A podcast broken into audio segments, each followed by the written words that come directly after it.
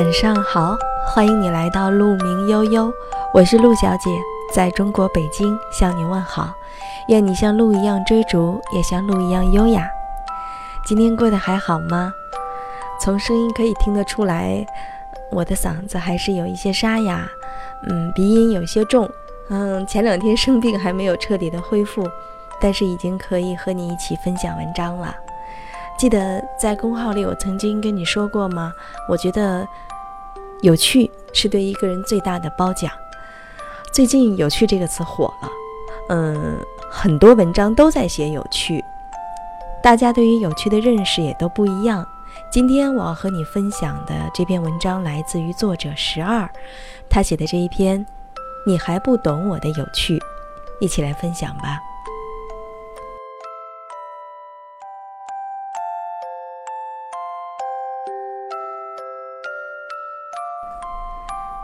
最近，“有趣”这个词又红了。二十几岁的时候，我渴望认识有趣的人，渴望做有趣的人。那个时候，我认为的有趣是博览群书，是美食达人，是各种厉害的角色，有着很多不同寻常的人生经历。十年后，我知道，年轻人如此渴望有趣，是因为太缺乏这些，也不太懂得如何去拥有这些。一个人活得平淡无奇，自然会对身边一切看似普通的人都提不起兴趣，对各类不同寻常的人眼冒金星。只有在追求有趣的过程中吃亏上当，遇到渣男，才会发现自己对于有趣的追求和审美存在问题。到底什么样的人才是真的有趣？有趣真不是什么高不可攀的词。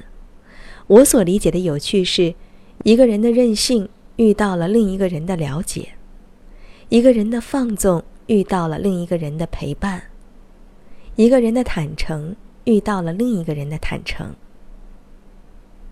今年春天，我的朋友们来探望我，我开着车带着他们三个人走到一个路口等灯的时候，旁边一个车拼命的挤过来，我按下车窗对那个男司机大声说。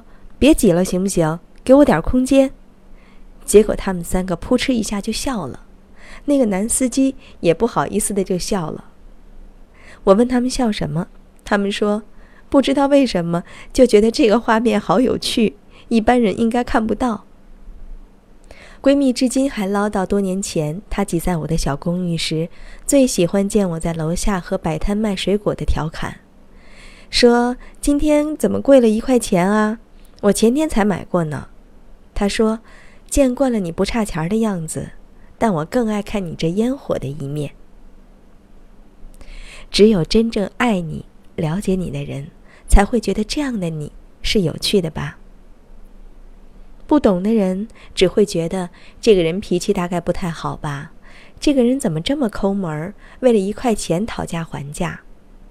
但是在他们眼里，他们见到的是一个大部分时间都理性妥帖的我，也有任性的一面，也有不那么端庄的一面，也有和小摊小贩拉家常的时候。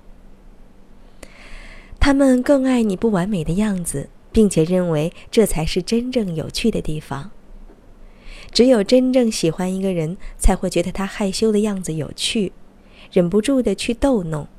不喜欢，就会觉得这是无趣、自卑，甚至是打扰。只有真正喜欢一个人，才会连带看他出丑都会觉得有趣；不喜欢，就觉得简直太笨了、太丑了。只有真正了解一个人的好，面对他的无理取闹还能笑出来；不喜欢，多相处一秒，都觉得是多余。所以，这世上的无趣，大部分都是遇错了对象。每个人的有趣，不是所有人都能了解的，也不是所有人都愿意陪伴的。因为有趣都是需要付出代价的，都是需要积累的。时间会让有的人越来越有趣，也会令有些人越来越无趣。我们当然更愿意和那些有趣的人在一起。但普通人不是梁朝伟，可以说走就走，买一个头等舱去欧洲喂鸽子。普通人也不是喜宝，坐个经济舱也能够遇到富豪的女儿。小说里常有的场景，女主角不善言谈，躲在角落，偏偏男主角看出她的有趣，跑去搭讪。这种剧情我是不信的。这样的故事只因为女主角太美丽。对于普通人而言，有趣不过是放下成熟理性，而那一刻有人愿意陪着我，纵容我。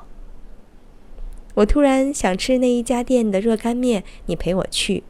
我突然怀念那一家的串串，你告诉我现在还没有打烊。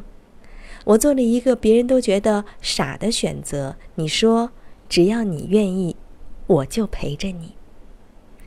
我说要辞职去旅行，你说我陪你一起去。有趣的人总是成对出现、扎堆出现的，因为有趣往往是被激发出来的呀。很多姑娘在闺蜜眼里温柔有趣，可是，在相亲的时候冷若冰霜；有的男性在同事面前风趣幽默，一遇到姑娘就呆若木鸡。所以，有趣往往是一种化学反应，和对的人在一起，才有火花四溅。对我来说，有几个朋友是能够在深夜让我从床上爬起来的，不管明天有什么事发生。今天该喝酒就举杯，吃到凌晨三点，只因为这一生，我们拥有的自由太少了。能陪有趣的人、靠谱的人不羁放纵，这样的机会真的并不多。人生之中能遇到这样的情感，才是奢侈，才是最高级别的有趣。有的人再有趣，和你的人生也没有太大的关系。那是别人的，不是属于你的。生活中，我们常常遇到一种情况：年轻的姑娘跟我说，遇到一个十分有趣的男人，多么的有趣。可真正见了面，尤其是多见了几次，有阅历的女人会发现，呵呵，那不过是套路。太多人见到的有趣，早已变了味。同样的笑话。反复跟不同的女人说过，同样的人生励志，美化过之后，对着不明真相的人说了一遍又一遍。你以为的有些有趣，很可能只是因为你善良、软弱、没见识而已。我见过的真正有趣的人，并不多，他们内心有一个自己的王国，有一套自己对世界的理解。有自己的生活方式，有自己的一套审美，但这些绝对不是拿来撩妹的谈资，而是自然的流露。不是对外有趣，对内无趣；对妻子横眉冷对，对情人温情脉脉，这不是有趣，这是追逐的手段。这个世界从来不会讨好任何人，每个人都会面临不同的困境。所谓的有趣，都是拿来抵挡无趣和困苦的，不是谈资，更不该是讨好。在我眼里，只有保留真性情的人，才是有趣的。他们以坦诚抵挡虚伪，以懂得抵挡无知，以万物有灵抵挡着世风日下。有趣的人，总会遇到另外一些有趣的人。而那些无趣的人很难变成真正有趣的人，因为真正有趣的人都是疲惫生活里的英雄，是不肯完全妥协的美丽心灵。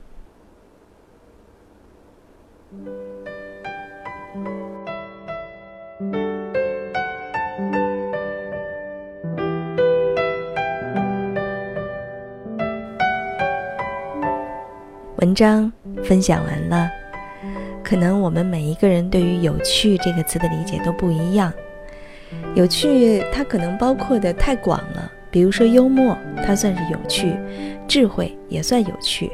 嗯，再比如说，有的人能说会道，它也算有趣吧，是有趣的一种吧，至少。甚至对于男女来说，它都有着不同的要求。比如说，对于一个女人来说吧，你可以不够年轻，不够苗条，也不够漂亮，但是你有着独特的风格，你真的是你自己。那对于男人来说，你可以不够帅气，但是你不要邋遢；你可以不够深刻，但是你不庸俗。虽然你没有能够博览群书，但是你还是有自己独到的见解，有见识，有胸怀，真的能够看到所谓的诗和远方。一个没有见识、没有胸怀的人，你很难把他跟有趣联系在一起。嗯，其实我个人觉得，无论是男人、女人。太贫嘴、太能说，反而离有趣这个词越来越远。有趣，它是一种内心的流露，是一种修养的流露。它绝对不仅仅是花言巧语，或者说有很多的谈资。所以我说，我们每一个人对于有趣的要求和标准以及理解都不太一样。对于一个女性来说，二十岁的时候，我觉得“优雅”这个词离我很远；三十岁的时候，觉得跟生活拼得很厉害。觉得自己够上这个词很难，但是这是一个目标。很多时候我们不能立刻达到目标，但是我们可以知道我们想要追逐的路在哪里，然后沿着这条路一直走下去。我是陆小姐，在中国北京向你说晚安。希望我今天沙哑的嗓音和浓浓的鼻音依然能够带给你一些温暖，或者说让你放松片刻。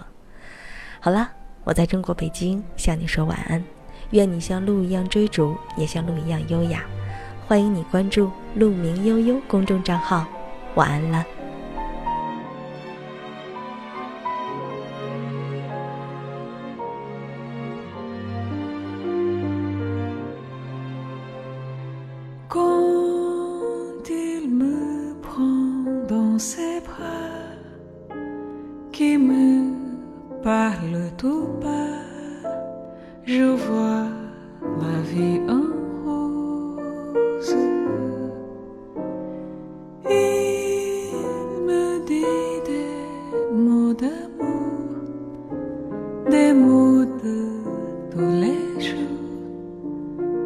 some